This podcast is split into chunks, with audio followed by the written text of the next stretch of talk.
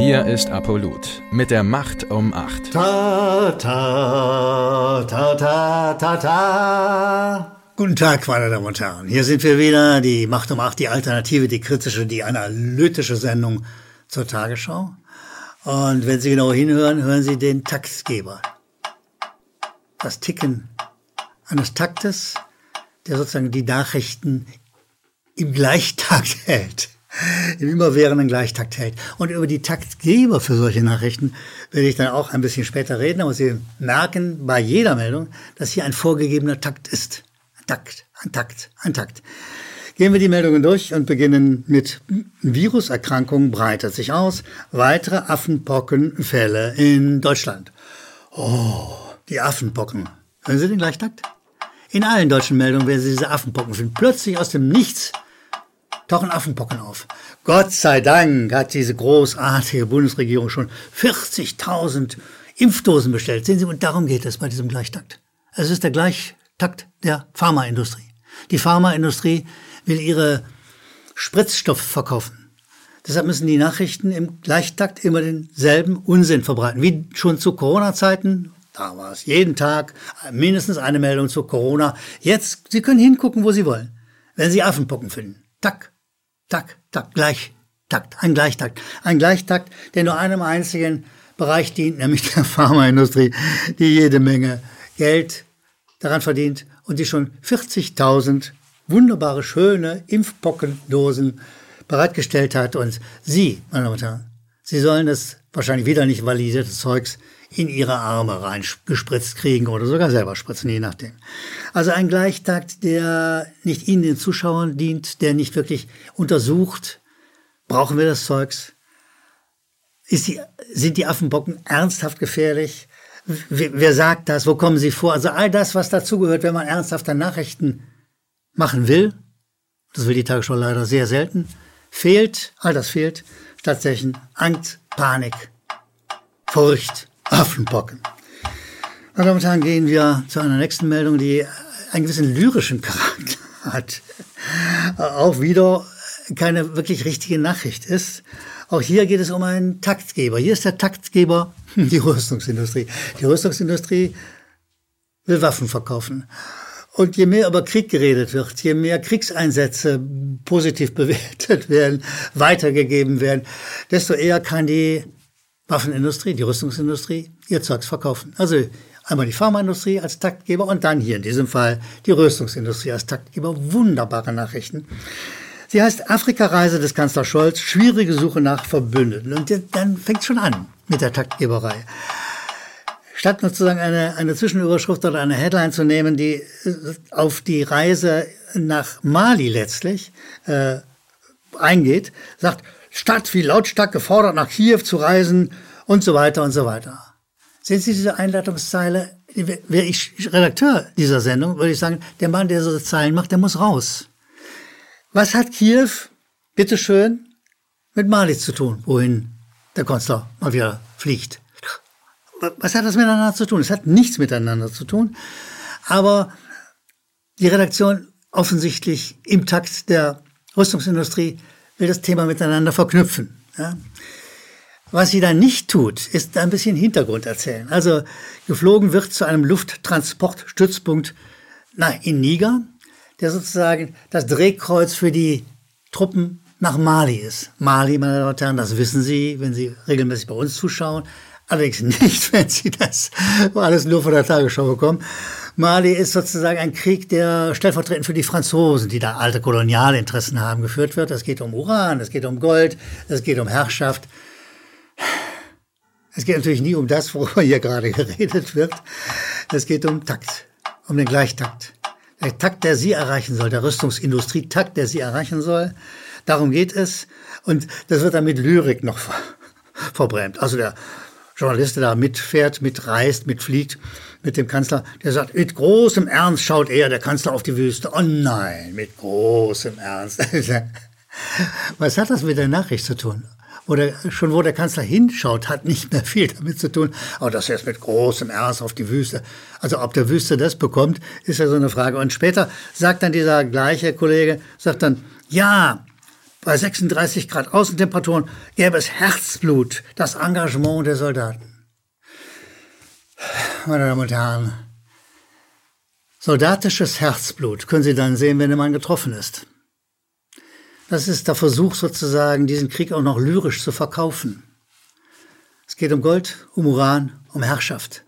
Es geht nicht um Herzblut, aber der Herr Schwart oder der Herr Pokracker oder wer auch immer, beide aus dem ARD Hauptstadtstudium, meinen, sie müssten uns Lyrik verkaufen, den Krieg mit Lyrik verbrämen. Nochmal, hier ist ein Taktgeber. Und der Taktgeber ist die Rüstungsindustrie, die an solchen Kriegen interessiert ist. Die nächste Meldung ist, äh, empfinde ich als noch komplizierter, noch schwieriger, noch tendenziell gemeiner. Da ist die Überschrift Entscheidung in Moskau. Was wird aus den Azov-Soldaten? Oh nein. da macht sich die Redaktion Sorgen um die Azov-Soldaten. Ach nein. Wissen Sie, wer das ist? Die Azov-Soldaten? Das sind Nazis. Wenn Sie sich das Foto in aller Ruhe anschauen, das wir hier gerade einblenden, dann sehen Sie die Hakenkreuzfahne. Das ist eine militärische Formation, die Teil der ukrainischen Armee ist und von der ich fest überzeugt bin, dass sie inzwischen die militärische Politik bestimmen. Nazis. Nazis, die in der Ukraine den Kurs bestimmen. Um diese Nazis, um diese Azov-Soldaten, macht sich die Redaktion Sorge. Weil sie kommen in Kriegsgefangenschaft. Das passiert in Kriegen zuweilen. Sie kommen in Kriegsgefangenschaft und wer weiß, was mit denen passiert. Meine Damen und Herren, Sorgen um Nazis sind ziemlich überflüssig dass die Tagesschau das aber nicht berichtet, dass es sich um Nazis handelt. Das ist der Takt. Und wissen Sie, wer hier der Taktgeber ist? Da schau her, die NATO. Die NATO möchte die Ukraine unbedingt als Stützpunkt, als Vorauskommando gegen Russland haben. Die haben da Interessen. Und deshalb geben sie den Takt bei solchen Nachrichten an. Ein solcher Takt darf ja nicht Sorge heißen, sondern ein solcher Takt muss Enthüllung, müsste Enthüllung heißen. Enthüllung darüber, dass der Ukraine-Krieg ganz wesentlich von Nazis bestimmt wird. Und das nicht erst seit heute. Nicht erst seit die Russen da sind, sondern schon seit Jahren tobt ein Bürgerkrieg, der von Nazis begonnen und initiiert und bestimmt wird in der Ukraine. Das aber, meine Damen und Herren, erfahren Sie so gut wie nie aus der Tagesschau. Das verschweigt sie. Weil sie macht ja Kriegspropaganda. Sie hat einen Takt, einen Gleichtakt. Sie hat den Takt der NATO aufgenommen in diesem Fall und macht Reklame für eine Truppe, eine Truppe, die im Wesentlichen aus Nazis besteht. Das ist schon äh, heftig, heftigst, genauer gesagt. Gehen wir, meine Damen und Herren, zum besten Teil dieser Videoserie, dieser Sendung, gehen wir zu den Zuschauerzuschriften. Für Rainer ein ganz schwieriges Wort. Ich versuche es nochmal. Zuschauerzuschriften. Zu viel SCHCH drin. Und ich freue mich, äh, als ersten zu zitieren Eberhard Rutenberg, der uns ein dickes Lot gibt. Herzlichen Dank für das Lob, lieber Eberhard Rutenberg. Äh, wir freuen uns über Ihr Lob und wir hoffen, wir haben es verdient. Aber er würde gerne sozusagen noch mehr zur Verbindung, sozusagen zum Einfluss der Tagesschau auf die anderen Medien von uns wissen.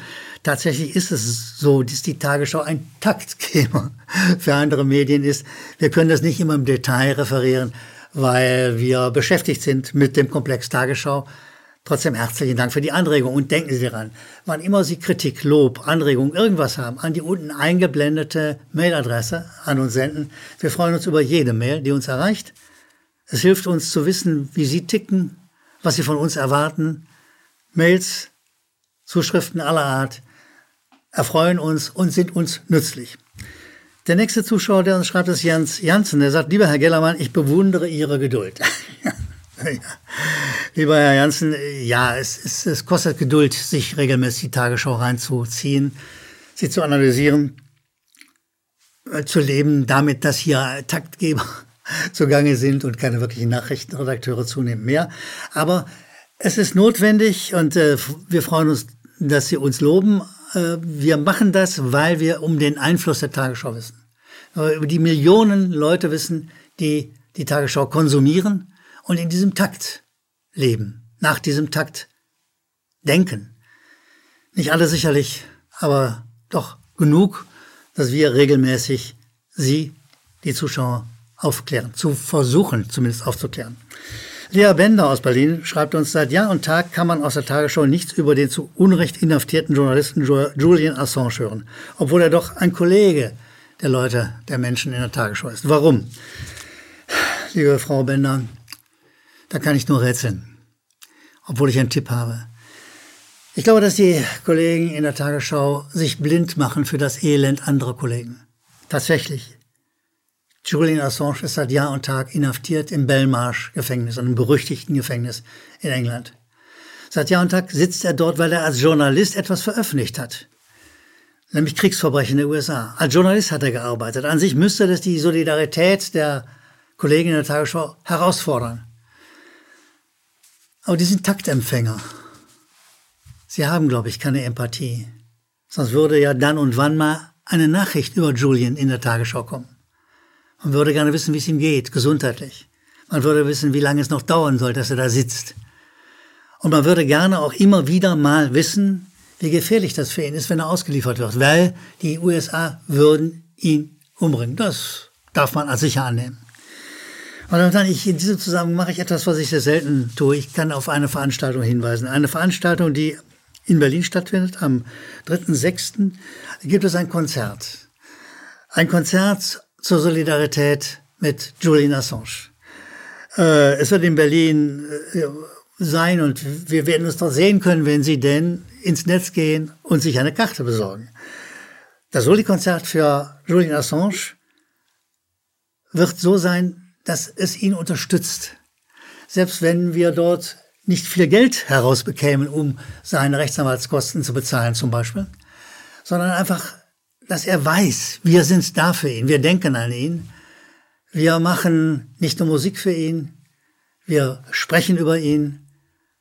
Wir denken, dass es ein wichtiger Akt der Solidarität ist und wir würden uns freuen, wenn Sie nach Berlin kämen, wenn Sie die Zeit haben, wenn Sie das schaffen, nach Berlin und an diesem Konzert teilnehmen, das von Jens Fischer-Rodrian organisiert wird und das von mir äh, moderiert werden wird. Und zu guter Letzt, Apollut, also das, was Sie gerade gucken, diese Plattform, wird das Konzert aufzeichnen und wird es dann nachher hier Ihnen weitergeben, Ihnen präsentieren.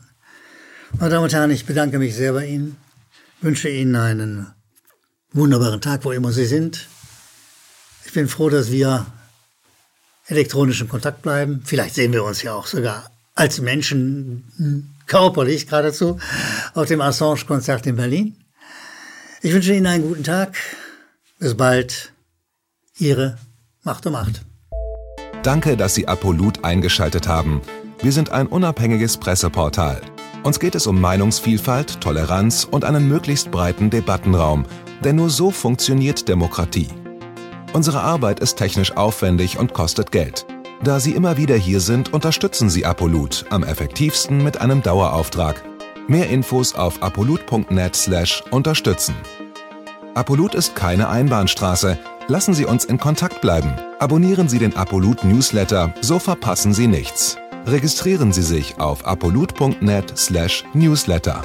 Natürlich gibt es Apolut auch als App. Einfach auf apolut.net/app runterladen und mobil auf dem Laufenden bleiben. Apolut. Das denke ich auch.